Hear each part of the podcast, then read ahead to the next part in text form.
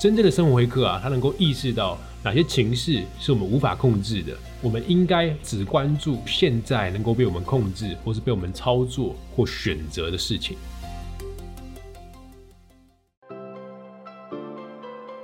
你好，欢迎收听雷蒙三十，我是雷蒙。雷蒙三十和你分享我和柚子的艺人公司故事，以及如何升级你的工作效率和生活品质，帮你找回你对于生活的掌握感。你知道吗？我们的三十岁除了朝九晚五，还有另外一种打开的方式。我是雷蒙，你的生活黑客教练。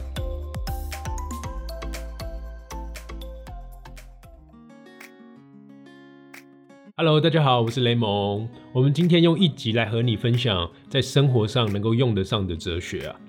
从八月啊，我拿到了《生活黑客》的这本书，我用了三个月到十一月初，终于把这整本书的内容拆解完了。我用我的话来解构李吉尔教授所写的这本《生活黑客》，加上我个人自己实践的经验呐，我一共写了九篇文章。这九篇文章我现在都放在我的网站的文章里面，你可以直接 Google 生活黑客，应该都是我的文章了啦。那今天想和你来具体的聊一下生活黑客们的底层哲学，也就是斯多葛派的哲学。以及它实际怎么样运用在我们生活上的方式，我知道很多人一说到强人的生活哲学啊，大家可能都会想到被讨厌的勇气的阿德勒。不过阿德勒的课题分离啊，其实来自于斯多葛哲学哦。而且我认为啊，斯多葛其实更适合现代人。怎么说呢？我今天来和你好好的来聊一下。准备好了吗？我们要开始喽。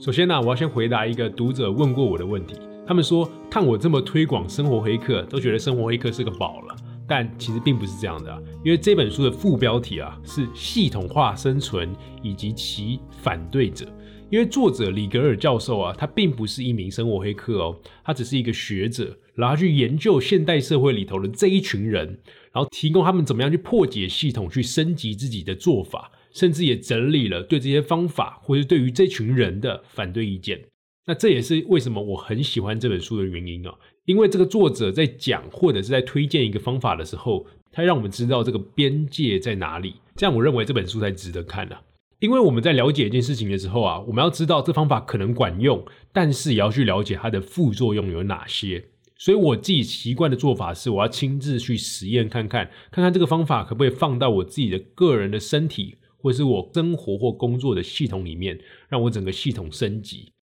如果成功了，那当然很好；那如果失败了，它也很好，因为它都是一种进步嘛。所以那些被声称什么没有副作用啊，或是没有需要考虑风险的一些投资啊、药啊，或是课程，其实大概率啊就是一个纯鸡汤。那这就不是我喜欢的事情。如果你有看过我生活黑客的文章，或是听过我讲过生活黑客的 podcast，你会知道我们的目的是提高对生活的掌握感。所以，承认生活里的不确定性，承认知识的有限性，去拥抱变化，这个世界才会更有趣。好了，那我们拉回来讲今天的主题啊，也就是讲斯多格的哲学。那讲定义之前啊，我觉得我们不要像上课一样，我们应该先讲个故事。不知道你有没有这样的经验啊？就是你在旅行啊，或者是你在搭捷运啊，或坐交通工具的时候，突然间东西掉了，或者是包包被人家抢了，那这个时候你的一天的心情会是怎么样的呢？就像我之前在印度旅行的时候啊，我还蛮常去一些传统的市集买东西啊。但印度的传统市集都有一个特别的招式来对付所谓的外国人，就是像我们这种脸长的不是印度人的脸嘛。所以你在逛印度市集的时候，就每一个摊贩可能都会放两三个小孩子出来，然后围住你，超级可怕哦。然后手伸出来跟你要钱，这样。那你一开始绝对不会给他们钱嘛，你顶多给他们一些糖果之类。因为一给他的话，就不是两三个围住你了，可能是二三十个人围住你，因为发现你就是会给钱的人。那这个时候呢，我一开始就先给糖果啊什么之类的，结果就有一个小孩直接把我另外一只手上的钞票直接整把拿走，然后就这样跑掉了。绝对是我在印度遇到人生第一次被抢劫的经验，而且还是被一个可能不到五岁的孩童。那另外一个案例啊，就是我在台湾搭公车的时候啊，我很经常把自己的手机放在公车上，然后就容易带走。对，我不知道这件事情大家有没有很常发生，那至少在我身上我是非常常发生的。就是在北京的时候比较不会，因为我们上下车都是用手机去逼卡，但台湾是用悠游卡嘛，所以我会拿着悠游卡逼完卡之后，发现下车了，我的手机居然在车上，然后就看着公车从眼前慢慢的离开。可是台湾还算是很棒，就是你都找回来手机了。但是很多人在这种可能被抢劫啊，或是手机从你眼前离开的这个当下，可能就会非常的崩溃，然后一整天可能你在上班啊、上课啊，或是你本来要逛街跟朋友吃饭的心情都被弄糟了。那你有这样的经验吗？那这个故事要告诉我们的，就是在斯多格哲学里面有一个叫斯多格控制二分法。哇，这名字非常的长啊，反正不要理它。我们直接来讲一下，在这个故事中怎么应用好了。在这故事中，通常会有两种人。第一种人就是东西被抢、被丢了，那他基本上今天的一整天的心情都会受到影响，可能不是一天，可能是一个礼拜，可能过了一个礼拜之后还在思考说，哇，我居然还要去办那个身份证，然后信用卡要重新弄，我这个月真的是太衰了，这样子。那第二种人啊，就是他认为说，哎，既然钱包已经丢了啊，钱被抢了，我们应该把关注点放在那些我们还能控制的事情身上。所以像我啊，就是我当时手机放在公车上的时候，我就立刻想办法打电话给柚子，跟他讲说，我的手机离我远去了，你帮我 Apple 定位追踪一下我手机现在到哪了，那我们可以打电话给总站，然后我之后再去拿这样。所以你当下思考，并不是去放在你手机不见，然后气愤、很沮丧的这件事情身上，你应该去关注到那些你可以控制、甚至处理，或者接下来你可以面对的事情身上。这是一种面对沉默成本的行为模式哦，就是当事情已经发生了，我们应该不要再去过度关注那些无法改变的事情啊，我们要关注的是那些自己能够控制的，也就是你面对这件事情的态度，因为这会直接影响你接下来整个人的发展。真正的生活黑客啊，他能够意识到哪些情绪是我们无法控制的，我们应该只关注现在能够被我们控制或是被我们操作或选择的事情。当手机已经被放在公车上了，我要做的事情是赶快冷静，联络总站，想办法给他足够多的资讯，让他可以帮我找到我的手机，然后保管它。那如果我真的很急的要用手机怎么办？那我应该要想的是有没有其他的替代方案。毕竟这段时间啊，我是绝对没有手机的，手机就离我越来越远嘛，我又跑不过那个公车，所以当我一直焦虑没有手机，完蛋了，完蛋了，这样子的心情，这样子的态度，才是真的完蛋了。这种行为模式啊，就被称为斯多格控制二分法。那如果用定义来说的话，会是八个字，叫做物来则应，过去不留。就物品来了，我们要去应对；那过去的事情，我们就不要管它了。这件事情其实跟佛学的最基本的智慧啊非常相似，所以在西方世界啊有很多斯多格主义的人，通常也是佛学的实践者哦。但佛学跟佛教是不太一样的哦，这我未来会写篇文章再讨论。那在这里面啊有一句话我觉得还蛮好的，就是在佛学的智慧里面有说到，他说多少无中生有的烦恼跟天真啊，大多都是因为缺乏没有办法区分哪些事情是可控制，哪些事情是不可控制的能力。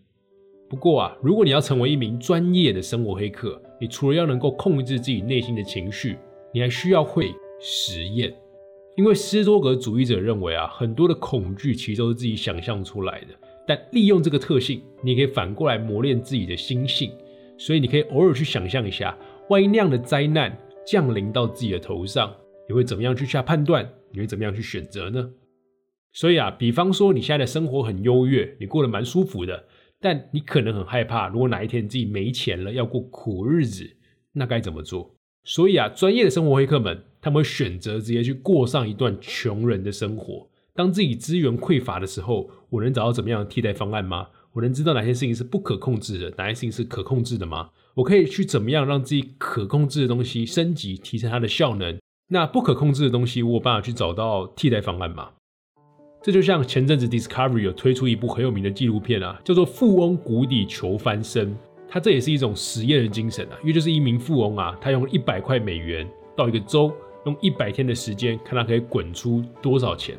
这种实验的行为模式啊，其实就为了达到一个目的，也就是我害怕什么，我就去体验，或者我至少去想象，从中知道哪些是可以控制的，那我去升级它；那哪些不可控制的。我要想办法去放下它，或者是尽可能的去找到所谓的替代方案。那这种行为模式啊，被称为个人操作系统。